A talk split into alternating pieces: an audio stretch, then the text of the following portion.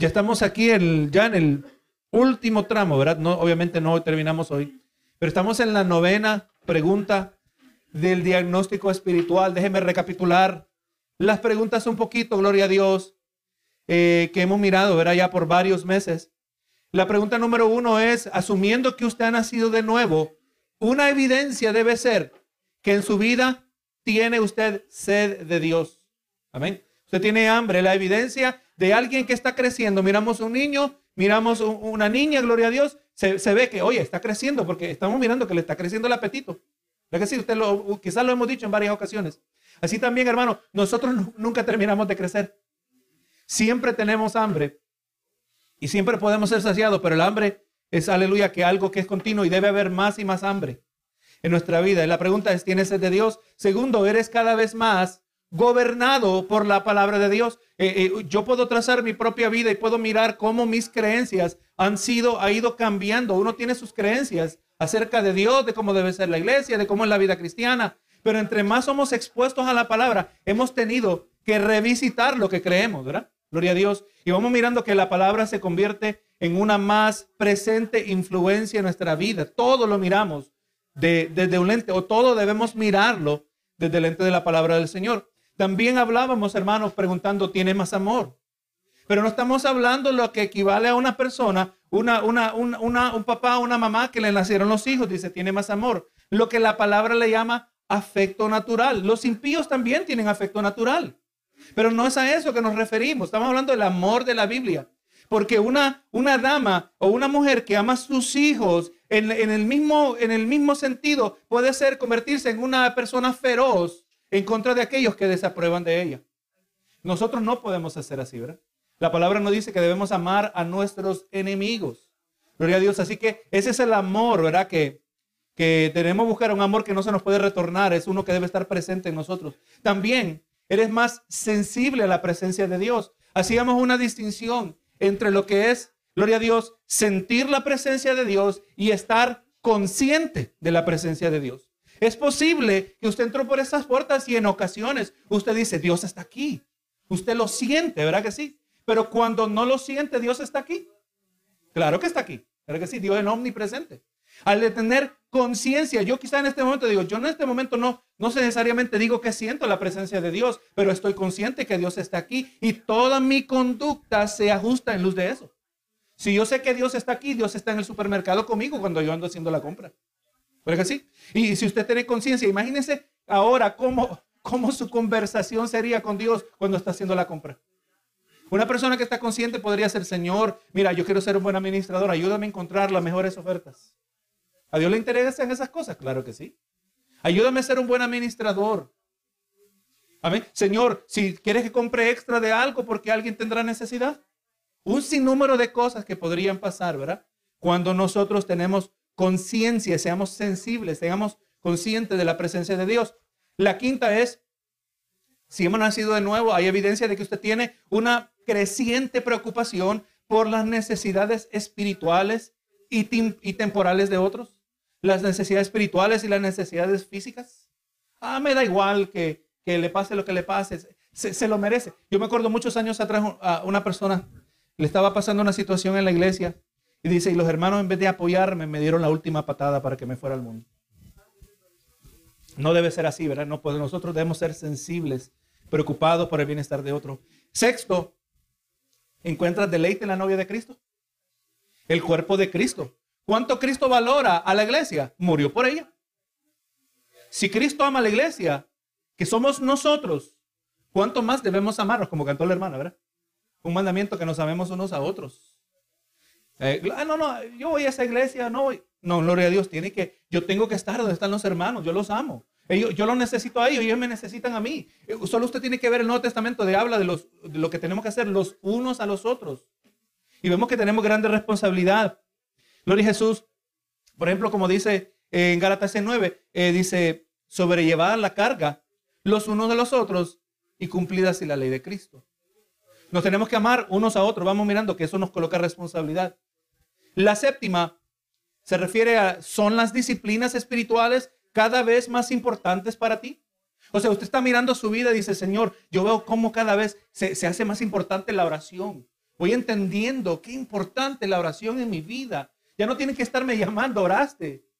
Me voy dando cuenta qué importante es la palabra del Señor, estudiar la palabra del Señor. Cada vez me voy dando cuenta qué importante es sacrificar este cuerpo en lugar del ayuno. Lo que es la adoración congregacional es una de las disciplinas espirituales y así también la adoración individual.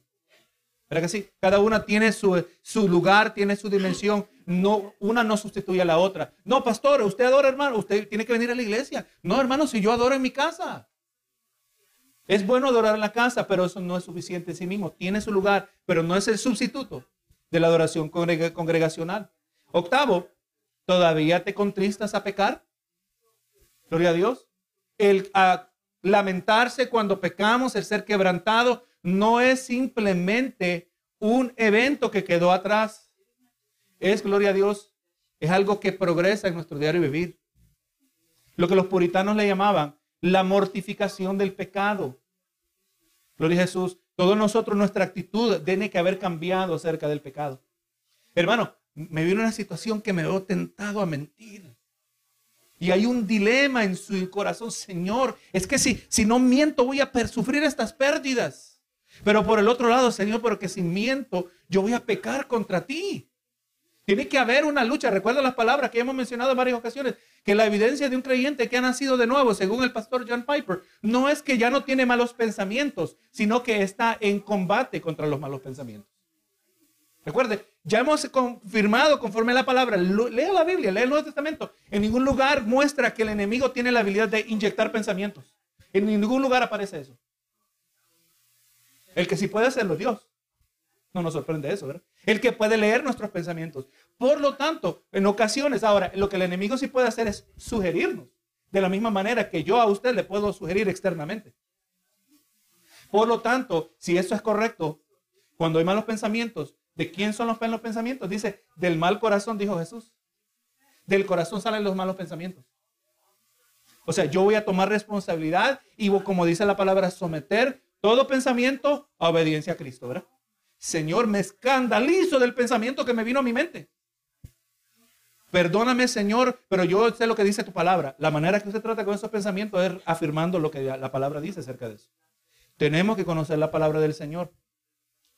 Entonces, hermano, nos debemos contristar al pecar, cuando pecamos el pecado en nuestra vida. Señor, perdóname, gracias por tu misericordia. Y aquí la novena pregunta que hemos estado. ¿Eres rápido para perdonar? Eh, la semana pasada concluimos eh, la parte donde el pastor de manera muy franca, el autor de este libro, nos contó acerca de su experiencia de cómo una mujer, miembro de una congregación que en 17 años, o no, que en 21 años había tenido 17 pastores, una mujer que probablemente singularmente era la causa de todos los pastores que se iban, una mujer que le causó tantos problemas a este pastor, que el hombre dice que tuvieron, tuvieron cirugías. Es más, dice, por el tiempo que él duró, que fueron, no sé si fueron, recuerdo que eran como 15 meses. Pero eso le afectó, hermano, por más de 15 años. Eh, el estrés, un tumor que le apareció a, a su esposa y el mismo, el mismo doctor se daba cuenta que era algo, una situación que pasaba en la iglesia. Y, y, este hombre, este pastor, se fue a una iglesia que todo fue, era diferente pero todavía cada vez que en su mente venían los pensamientos de, esas experiencias, todavía dice que se, encontraba en ocasiones que se quedaba ido en las conversaciones, reproduciéndolas en su mente, que él con, el puño cerrado, aleluya, se, encontraba eh, como con esa ira y, aleluya, una acumulación de resentimiento. Y en ese contexto, verá que ahora él nos habla de, acerca del perdón. De muchas maneras, esa circunstancia a él le ha dado autoridad para hablar acerca del perdón, porque la tuvo que perdonar. Él entendió que la tenía que perdonar. Hablaba de que de momentos que él salía de esos pensamientos, siempre el Señor le redarguía con la palabra, le corregía. Tú no puedes ser así. Si tú no perdonas, yo no te voy a perdonar a ti. Amén. Esto es bastante serio. Entonces ahora continúa él diciendo, si hemos de perdonar cuando nuestro corazón es un volcán de ira, esto será por la gracia de Dios. Por cuanto el perdón es la voluntad de Dios, tanto como el camino hacia la libertad y el gozo. Esto hemos hablado en otras ocasiones, donde hablando del perdón o el no perdonar equivale al yo no perdonar a una persona, esto equivale a yo tragarme el veneno y esperar que el otro se muera. ¿Verdad que sí? Usted sigue victimizado por la duración de ese episodio. Mientras usted no perdona, usted sigue siendo víctima vez tras vez tras vez. Pero no, hermano, cuando perdonamos, eso va a resultar en libertad y gozo. Cuando Dios hace de cada uno de nosotros, como dice en 2 de Corintios 5:17, dice, de modo que si alguno está en Cristo, nueva criatura es. Nueva creación, dice en otras traducciones. Las cosas, viejas pasaron. Y aquí todas son hechas nuevas. Eh, hermano, hay una profundidad allí, especialmente cuando venimos con tanto equipaje del pecado en nuestras vidas. Recuerde que como, como dijo Jesús, le ilustró a sus discípulos y ellos entendieron. Y entendieron el principio que al que mucho se le perdona, mucho ama. Así que al que mucho se le perdona, podemos agregar que al que mucho se le perdona, también mucho va a perdonar. Si usted está consciente de todo lo que Dios nos ha perdonado, aleluya, eso debe ahora como nueva criatura, debe impactar cómo nosotros tratamos a los demás. Cuando hace de nosotros una nueva criatura, al mismo tiempo nos otorga la disposición para amar y obedecer su voluntad, como nos dice Salmo 48, donde leímos, el hacer tu voluntad, Dios mío, me ha agradado y tu ley está en medio de mi corazón. Descubrimos que al nacer de nuevo, en nosotros nace un, un deseo que estamos buscando el agrado y la aprobación de nuestro Creador. Oh, hermano, qué, qué bonito se siente por simple que seamos nosotros como personas, que el Señor nos use. Tan simple el acto, Señor. Qué, qué, qué, bendecido me siento que pude orar por esta persona. Que pude a, poder poner un granito de arena. Y esta persona fue, fue impactada. Esto le fue de grande peso. Gloria a Jesús, hermano. Nosotros, dentro de nosotros, tenemos que identificar que el Señor ha colocado un deseo de buscar el agrado del Señor, lo que dijo el salmista, ¿verdad? El hacer tu voluntad, Dios mío, me ha agradado. Y este deseo del corazón para hacer su voluntad, en este caso el perdonar, este deseo de perdonar palpita dentro de nosotros, aún en tiempos, durante en tiempos, cuando nosotros lo resistimos con una actitud pecaminosa. Porque este asunto de perdonar, pues nosotros pensamos, es que, es que si yo perdono, si estoy dispuesto a perdonar, es que, es que es como que estoy minimizando lo que esta persona me hizo, pero no, hermano, no es eso. En muchas maneras, me gusta cómo lo fue, ha, sido, ha sido descrito en otras ocasiones. Cuando usted eh, no perdona es porque usted está demandando justicia, ¿verdad? Eso es lo que equivale. Yo quiero justicia. Hasta que yo no vea justicia, yo no suelto esto. Es, es nuestra inclinación humana. Pero cuando usted eh, está dispuesto a perdonar, en esencia, usted toma ese título de su demanda de justicia y se lo entrega al Señor. Señor, yo te entrego ahora tú eres responsable de lo que ocurra con esto. ¿Verdad? Porque el Señor dijo que no nos debemos vengar. Él dijo, mía es la venganza. ¿Sabe por qué Dios es el único que se puede vengar? Número uno, porque nunca peca. Segundo, porque Él es omni, eh, hemos dicho, segundo, porque Él es que no puede cambiar, inmutable. Dios es inmutable. O sea, a Él, el, tener un, un, plan de vengarse contra alguien, a eso no lo va a consumir a Él, pero a nosotros sí. ¿Verdad que sí? Es algo que no podemos llevar. Así que debemos entender que junto con este nuevo nacimiento tiene que haber un lugar donde nosotros tenemos una capacidad para perdonar a otros. Vemos que en tres diferentes ocasiones Jesús directamente conecta el perdón, conecta el nuestro perdón de otros y lo conecta con el perdón de Dios hacia a nosotros. Mire lo que dice en Marcos 11, 25 y 26. Y cuando estéis orando, perdonad si tenéis algo contra alguno, para que también vuestro Padre que está en los cielos os perdone a vosotros vuestras ofensas. Porque si vosotros no perdonáis, tampoco vuestro Padre que está en los cielos os perdonará vuestras ofensas. Esto está claro, ¿verdad? O sea que hay estorbo cuando oramos. El que guarda rencor, y vamos a aclarar vamos a aclarar algo más adelante, conforme el tiempo nos permita que olvidar.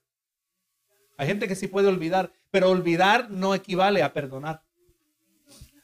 Nosotros no debemos guardar el rencor porque el rencor eh, verdaderamente constituye un estorbo en nuestras oraciones. Y el Señor, obviamente, no, no, no hay comunión con el Señor. ¿Cómo va a haber comunión? Si Dios es un Dios que es lento para la ira y grande misericordia. Vemos los dos extremos. Se enoja, que se enoja, claro que se enoja, pero se tarda en enojarse. Y aun cuando se enoja, tiene una inmensa capacidad, no una infinita capacidad, pero tiene una inmensa capacidad para perdonar. O hermano, si no fuera por esa inmensa capacidad, yo no estuviera aquí. Yo hubiera sido eliminado cien veces o más. Pero Dios realmente sí es lento para la ira. Yo le puedo testificar de eso. Mateo 6, 14 y 15 dice, porque si perdonáis a los hombres sus ofensas, os perdonará también a vosotros vuestro Padre Celestial. Vamos aquí a otra conexión. Mas si no perdonáis a los hombres vuestras ofensas, tampoco vuestro Padre os perdonará vuestras ofensas. Y la última cita en, este tema, Gloria a Dios, Lucas 6:37. No juzguéis y no seréis juzgados. No condenéis y no seréis condenados. Perdonad y seréis perdonados. Ahora, hermano, en esencia, lo que miramos de estas tres citas, que Jesús se está enseñando y está estableciendo este principio. Perdonad y seréis perdonados.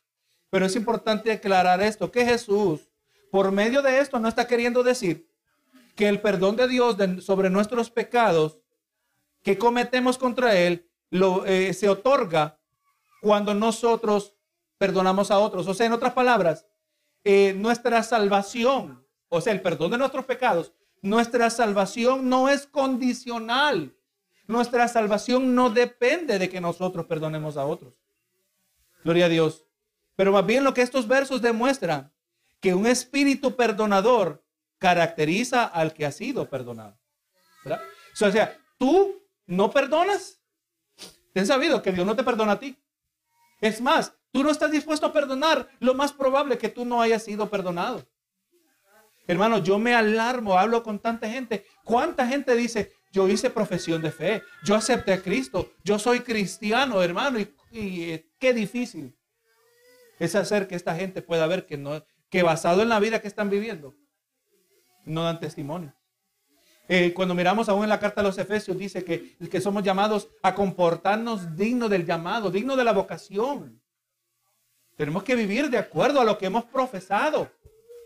Cuando hacemos nosotros profesión de fe, la siguiente etapa en nuestra vida y aún en otros que nos rodean es de mirar si hay posesión de fe. ¿Verdad? Gloria Jesús. Muchos hacen profesión de fe. Eso es algo que es meramente externo.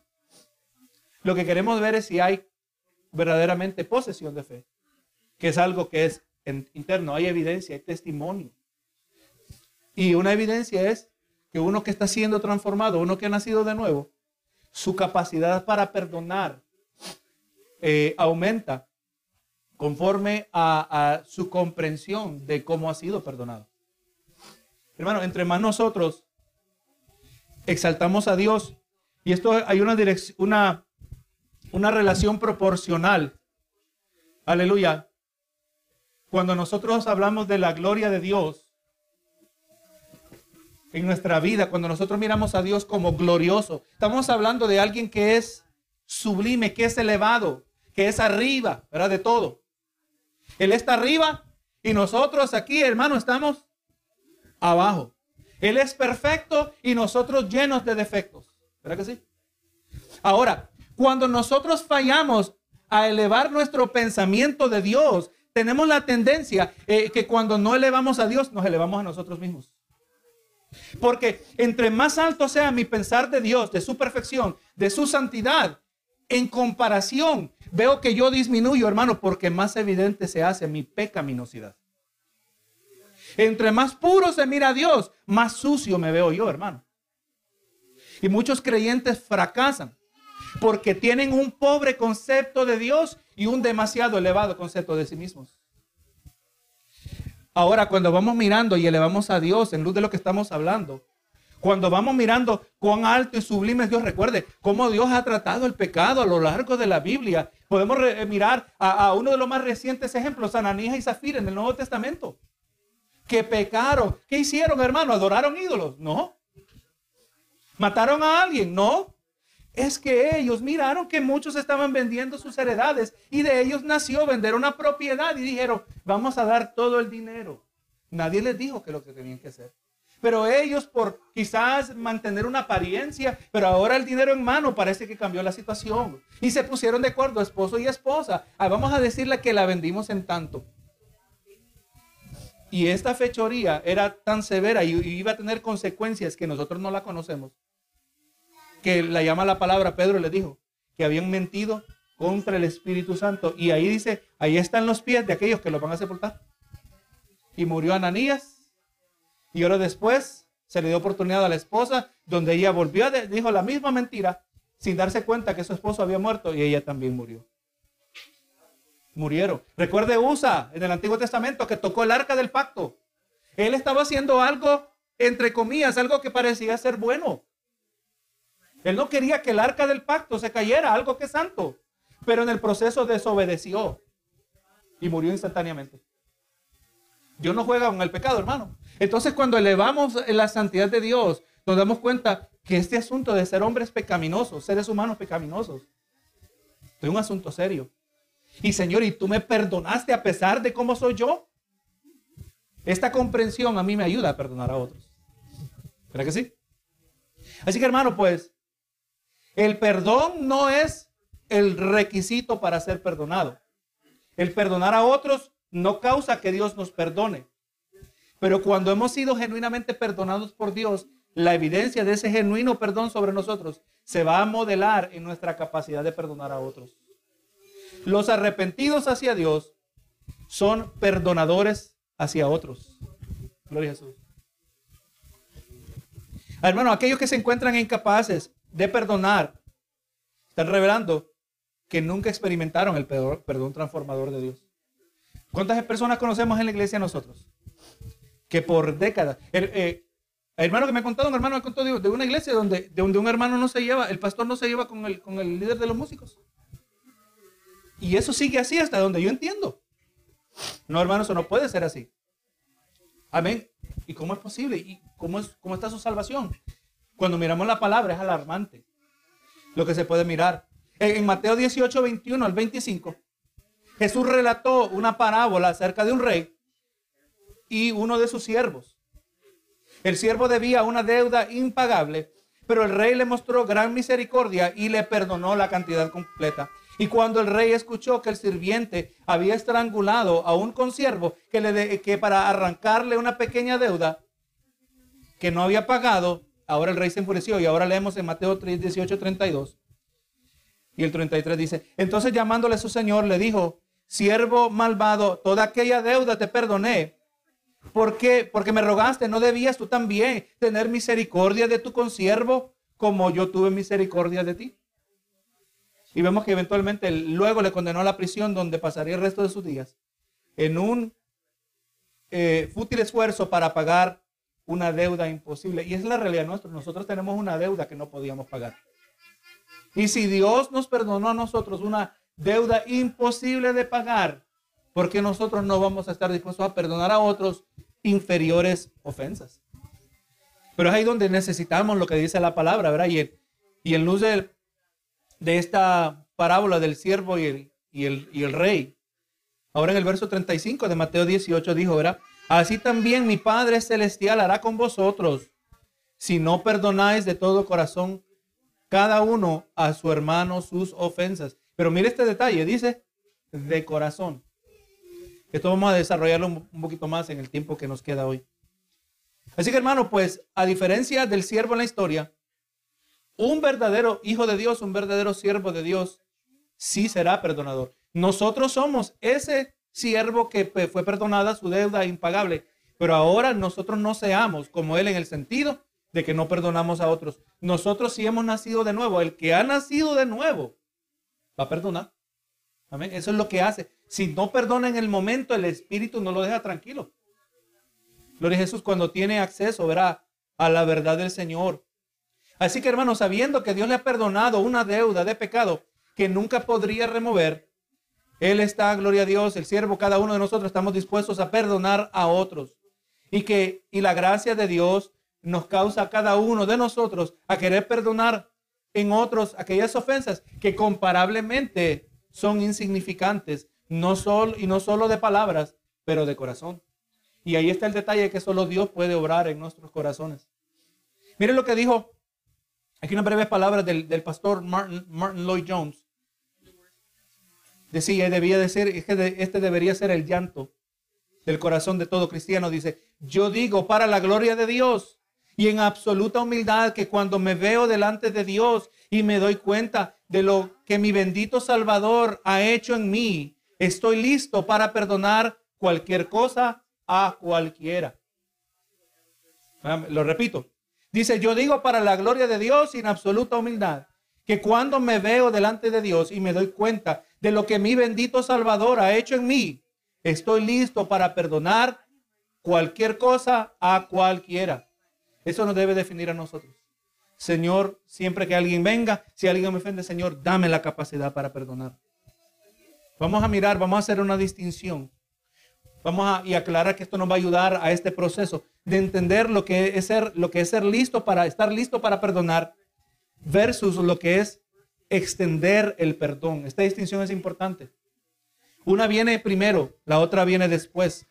Y en algunas ocasiones pueden venir juntas. Tenemos que estar listos para perdonar y así también a otro lado es lo que donde se otorga ahora el perdón. Ahora notemos la expresión de Lloyd Jones. Dice, estoy listo para perdonar a cualquier cosa, a cualquiera.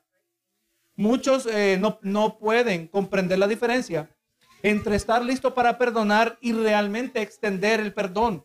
Muchas veces después de un tiroteo en una escuela o, cualquier eh, una, o una horrenda masacre de grande escala, vemos que gente con buenas intenciones tratan de apelar a la gente que, que perdonen a los asesinos. Pero ahora mirando bíblicamente, el perdón bíblico no es otorgado ni requerido donde no existe el arrepentimiento.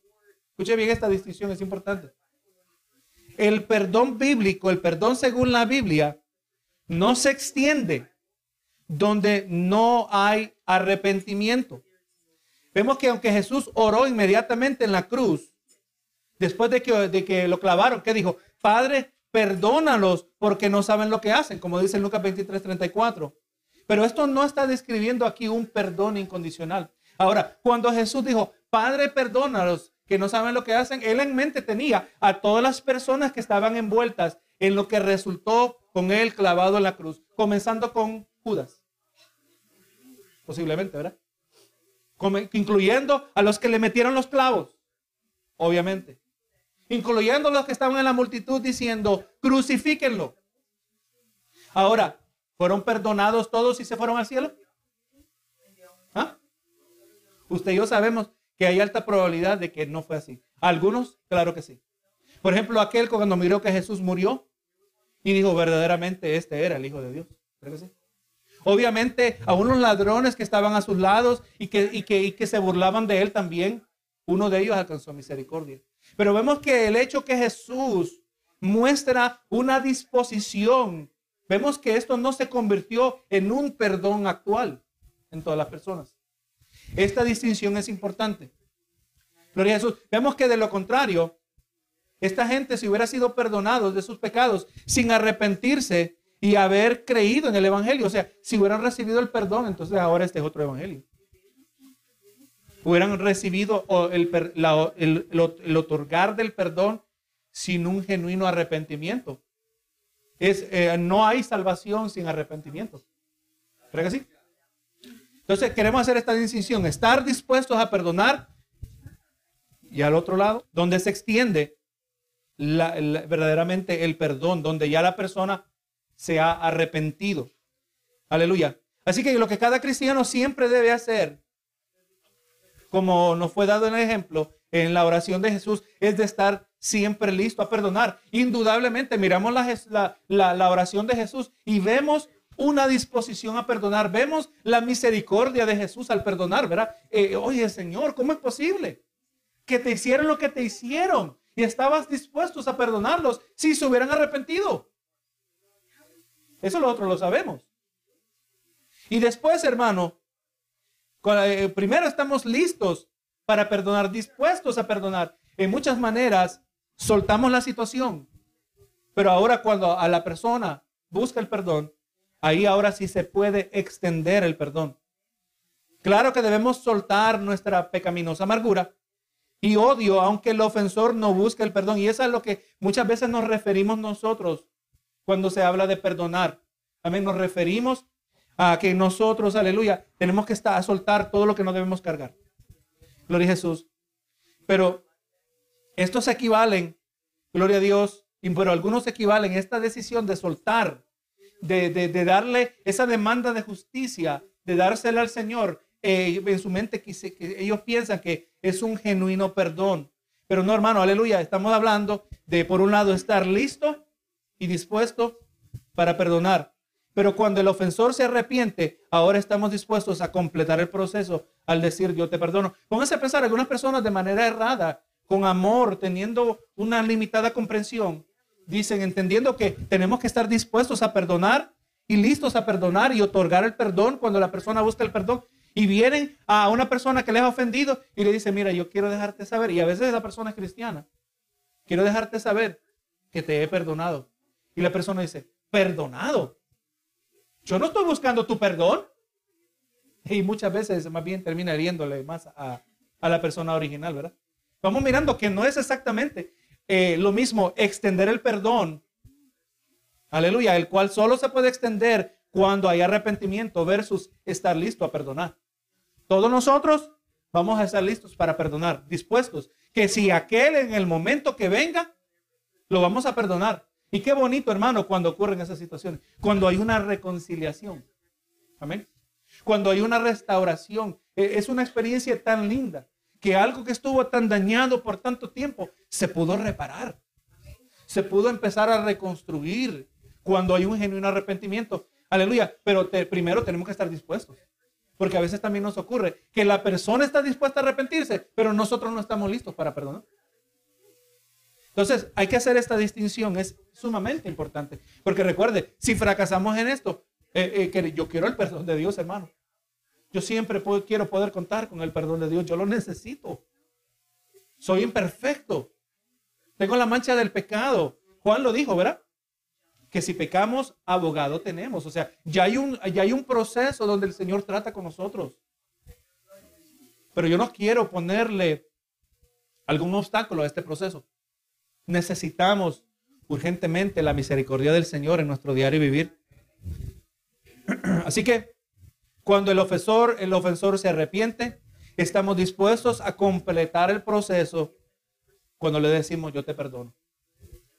Así que el que anuncia el perdón donde no ha sido buscado no solo disminuye la importancia del arrepentimiento y al mismo tiempo mal entiende el requisito de las escrituras.